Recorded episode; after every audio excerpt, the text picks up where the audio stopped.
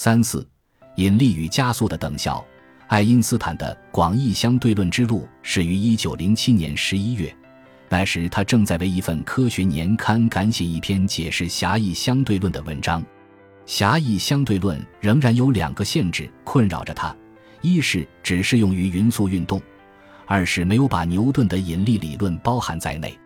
我坐在伯尔尼专利局的椅子上，突然产生了一个想法。他回忆说：“人在自由下落时是感觉不到自己重量的。”随着这个令他震惊的领悟，他开始了长达八年的推广狭义相对论的漫长征程。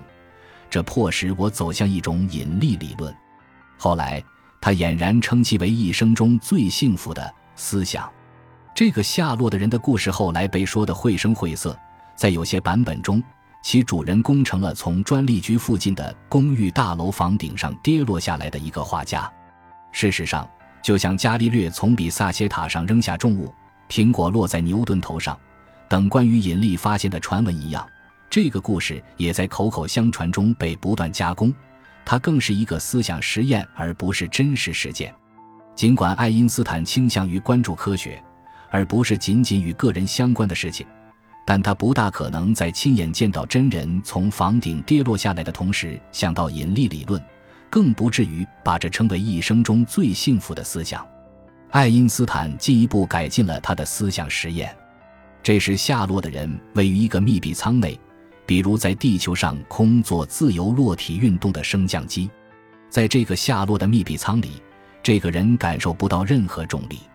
如果他从口袋里掏出东西并且放手，这些东西将会随他一起漂游。以另一种方式来看。爱因斯坦设想密闭舱里的人在太空中漂游，远离星体和其他大质量，那么他将体验到同样的失重感。对于这个观察者而言，引力当然并不存在，他必须用绳子将自己拴在地板上，否则他只要轻轻碰一下地板，就会朝天花板慢慢升起。接着，爱因斯坦设想有一根绳索勾住了密闭舱的顶部，并以恒定的力去拉它，于是。舱连同观察者开始以匀加速运动向上升起，舱里的人将会感到自己被压向地板。他站在舱里，实际上与站在地球的房间里完全一样。如果他释放口袋里的一个物体，不论物体的重量如何，他都会以一种加速的相对运动落向地板，就像伽利略发现的引力情形一样。舱里的人将会断定，他和舱正处于引力场中。当然，他会暂时感到迷惑不解，为什么舱在这个引力场中并不下落？但正在这时，他忽然发现舱盖正中有一个系着缆索的钩子，于是他就得出结论说，舱是静止的悬挂在引力场中的。我们是否应该讥笑这个人，说他的结论错了呢？爱因斯坦问。和狭义相对论的情况一样，直觉并无对错可言，我们反而必须承认。他的思想方法既不违反理性，也不违反已知的力学定律。爱因斯坦还用另一种方式提出了同一问题，充分展露了他的才智和洞见。他注意到这样一个现象：由于他过于司空见惯，以至于科学家很少为他费过心思。这个现象就是，每个物体都有一个引力质量，引力质量决定了物体在地球表面的重量，或者更一般的说。决定了它与其他物体之间的吸引。物体还有一个惯性质量，惯性质量决定了使物体加速需要施予多大的力。牛顿注意到，虽然惯性质量与引力质量的定义完全不同，但物体的惯性质量与引力质量却总是相等。这显然并非巧合，但从未有人很好的解释过其中的原因。同一现象竟然可以给出两种不同解释。爱因斯坦对此深感不安，他用思想实验考察了惯性质量与引力质量的等效。设想一台封闭的升降机正在没有重力的外太空加速向上运动，那么升降机内部的人所感受到的向下的力乃是起因于惯性质量；而如果封闭的升降机静止于引力场中，那么升降机内部的人所感受到的向下的力乃是起因于引力质量。而惯性质量总是等于引力质量，由这种对应可知，爱因斯坦说，不可能通过实验来发现某一坐标系是否在加速，或者所观察到的效应是否由引力场所引起。爱因斯坦把这称为等效原理。就产生的局域效应而言，引力与加速是等效的。正是基于等效原理，他才把相对论推广到非匀速运动系统。在接下来的八年中，他发展的根本洞见就在于，我们所谓的引力效应和加速效应都是由同一结构产生的。爱因斯坦研究广义相对论的方式，再次显示了他的思想是如何运作的。如果同一种可观测的现象能够由两种看似无关的理论来解释，他会感到不安。比如线圈运动或磁体运动都能产生同样的可观测的电流，他通过狭义相对论加以解决。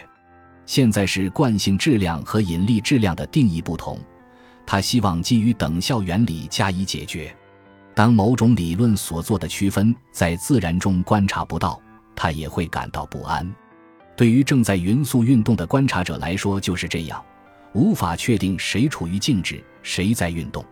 显然，对于正在加速运动的观察者来说也是如此，无法确定谁在加速，谁处于引力场中。他渴望将理论一般化，而不是将其局限于某一特殊情形。他感到，不应对于匀速运动这一特殊情形存在一套原理。对于其他类型的运动存在另一套原理，他终生都在矢志不渝地追求统一论。一九零七年十一月，在为《放射性与电子学年刊》赶写论文时，爱因斯坦给他的相对论文章增加了第五节，概述了他的新思想。到目前为止，我们只把相对性原理运用到了非加速的参照系。他在文章开头说：“是否可以设想？”相对性原理也适用于彼此做加速运动的参照系呢？他说：“想象加速和静止于引力场这两种情形，我们无法通过任何物理实验对它们加以区分。所以我们在下面的讨论中将假设，引力场和参照系相应的加速在物理上完全等价。通过对加速系统做各种数学计算，爱因斯坦进而表明，如果他的观点是正确的。”那么，在较强的引力场中，时钟将会变慢。他还提出了许多预言以供检验，比如光线会在引力作用下发生偏折，从太阳这样的大质量光源发出的光的波长会稍有增加，即所谓的引力红移现象。经过某种虽然大胆但确实有所收获的思考，我得出了这样的见解：即引力时差也许是谱线红移的原因。他向一位同事解释说。通过这些论证，还可以得出以下结论：引力场会使光线发生偏折。爱因斯坦又花了八年时间，即到了1915年11月，才完成了这一理论的基础，找到了表达它的数学。而他最生动的预言，极光在多大程度上被引力所弯曲，又将经过四年才被戏剧性的证实。但现在，至少爱因斯坦有了一个洞见。使他踏上了通往物理学史上最优雅、最震撼人心的成就之一——广义相对论的征途。感谢您的收听，本集已经播讲完毕。喜欢请订阅专辑，关注主播主页，更多精彩内容等着你。